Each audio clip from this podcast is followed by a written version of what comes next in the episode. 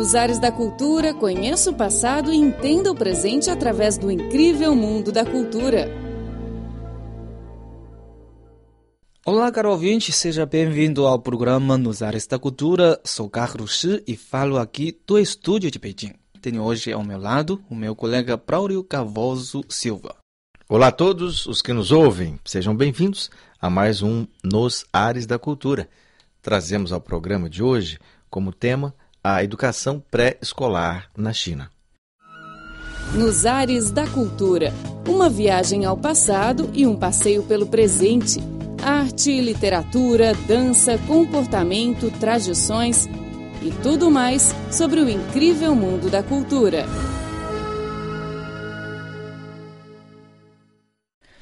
O ensino pré-escolar é considerado uma das áreas mais fracas do sistema educacional da China. O baby boom da China, ou a explosão de bebês em português, que ocorreu após o ano de 2005, resultou numa concorrência feroz para a inscrição de seus filhos em pré-escolas. A educação pré-escolar não está incluída no programa de educação obrigatória de nove anos da China, o que significa menos financiamento e apoio político por parte do governo. A média internacional de investimento na educação pré-escolar é de 3,8% do total de gastos com educação e cerca de 7% em países desenvolvidos. No entanto, segundo Pang Lijuan, representante da Assembleia Popular Nacional, o máximo órgão legislativo da China, o número varia muito entre as cidades chinesas. Em algumas cidades, a percentagem varia entre 7% e 15%, e em outras, permanece bem abaixo da média internacional.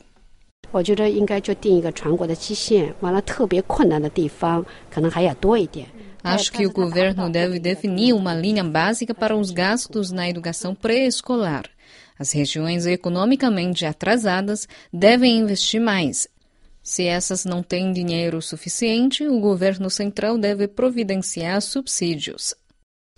Em 2010, o governo central da China lançou um plano de ação de três anos para a educação pré-escolar, com o objetivo de responder ao número crescente de inscrições.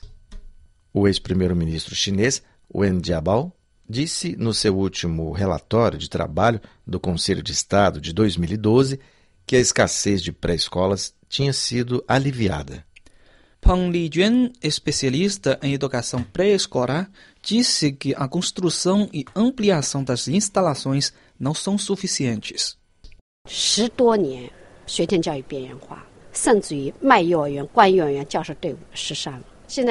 a educação pré-escolar tem sido marginalizada na China por mais de 10 anos, com muitos jardins de infância fechados e vendidos, o que resultou em uma fuga de qualificados professores pré-escolares. Agora as pessoas começaram prestando novamente atenção à educação pré-escolar e os governos de todos os níveis estão investindo na construção de creches e jardins de infância Porém, não é fácil recrutar suficientes professores qualificados. A crescente demanda de pré-escolas tem levado ao surgimento de instituições privadas. No entanto, Jiang Li, chefe do Jardim Infantil Bilingue Candy, uma pré-escola privada em Pequim, diz que os jardins de infância privados já existentes não satisfazem a procura da sociedade. 有这个咱们的薪水的问题，啊，同 a situação resulta de vários fatores, incluindo o salário, a capacidade dos professores para aliviar o estresse de trabalho e o reconhecimento social do seu trabalho. Nós realmente esperamos que o governo possa ajudar os jardins de infância privados a atrair professores mais qualificados. A representante da Assembleia Popular Nacional, Pang Lijuan, diz que o governo deve prestar mais apoio às pré-escolas privadas. 如果说民办有一些民间的力量， 这个社团他愿意投钱来办学前教育， Caso algumas organizações sociais ou comunidades estejam dispostas a apoiar a educação pré-escolar através da criação de jardins de infância qualificados que visam beneficiar o público, por que não há o governo de apoiá-los? Além disso, eu acho que as creches públicas devem ser acessíveis às pessoas comuns. Pan Lijian revelou que o governo chinês está elaborando uma lei sobre educação pré-escolar que irá identificar a natureza e o estado desta parte do sistema educacional, além de esclarecer a identidade de professores de jardins de infância, a assistência social, o direito desses professores de receberem informação com o fim de aumentar a qualidade da educação pré-escolar e aliviar a escassez de pré-escolas. Nos Ares da Cultura uma viagem ao passado e um passeio pelo presente. Arte, literatura, dança, comportamento, tradições e tudo mais sobre o incrível mundo da cultura.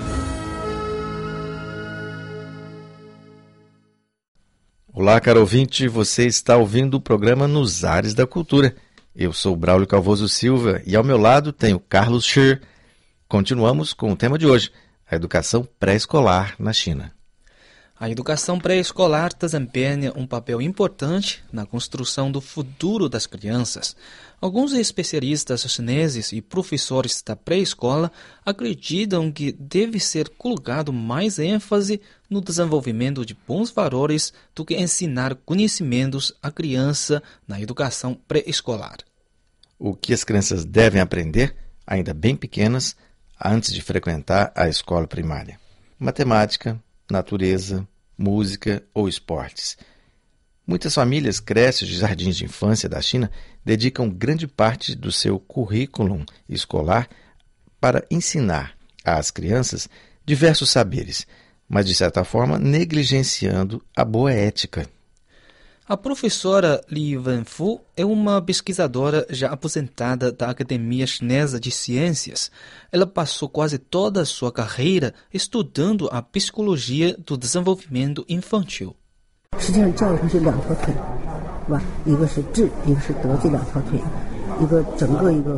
A educação é constituída por dois lados: ensinar conhecimentos e moralidade.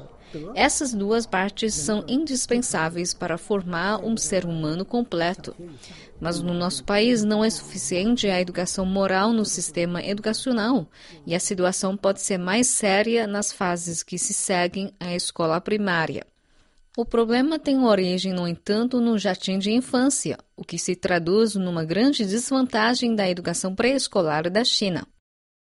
Felizmente, o governo chinês está consciente do problema e tem investido mais no estabelecimento de pré-escolas com boa qualidade de educação nos últimos anos. Li Wanfu diz que, devido a vários fatores, essa não é a meta fácil de se alcançar.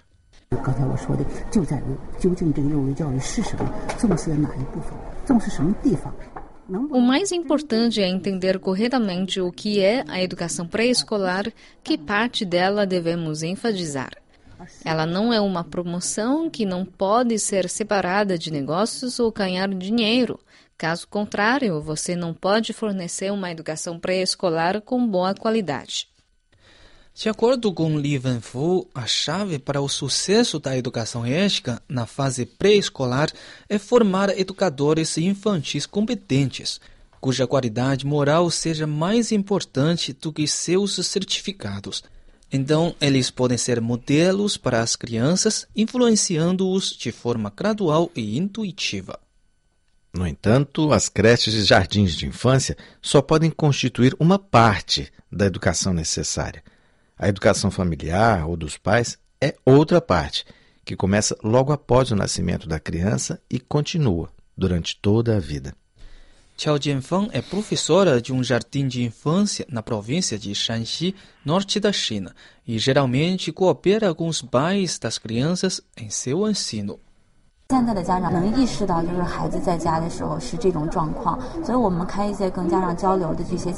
Na verdade, os pais podem perceber os problemas de seus filhos em casa.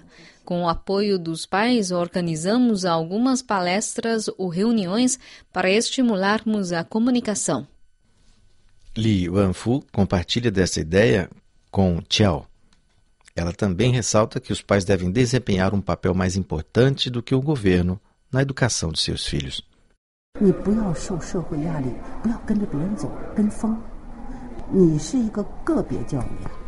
Não sigam os outros por pressão social. Seu filho é um caso individual e deve educá-lo de acordo com os seus valores. Essa é a responsabilidade dos pais. Basta de culpar o governo ou o ambiente. A educação pré-escolar pode ser eficaz apenas quando todos na sociedade estiveram conscientes da sua importância. Nos Ares da Cultura uma viagem ao passado e um passeio pelo presente. Arte, literatura, dança, comportamento, tradições e tudo mais sobre o incrível mundo da cultura. Olá, caro ouvinte, você ouve o programa Nos Ares da Cultura. Eu sou o Braulio Cavoso Silva e ao meu lado tenho Carlos Scher. Na última parte do programa de hoje, queremos falar sobre estudantes chineses no exterior.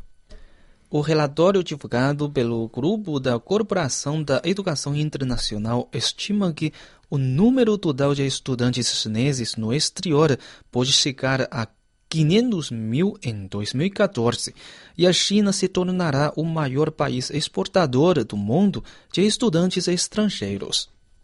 No ano passado, no total, 450 mil chineses estavam estudando no exterior, entre os quais 62% participaram de cursos de pós-graduação.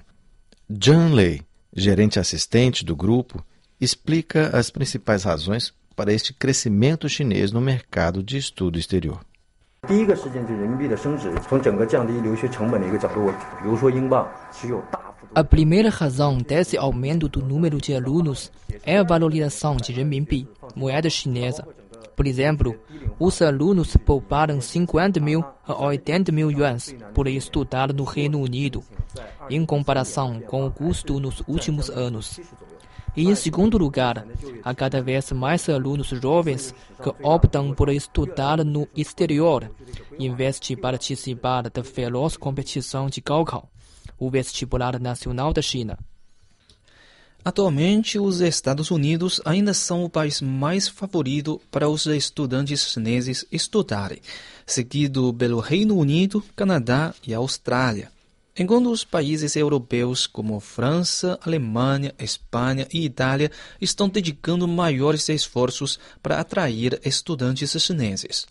Outro ponto que merece destaque no relatório é que quase 70% dos estudantes chineses no exterior querem voltar à China após completar seus estudos acadêmicos. E essa onda crescente de repatriados criou um mercado adaptado aos caçadores de trabalho. Fuyan é uma repatriada que acabou de concluir um mestrado na Itália. Ela diz: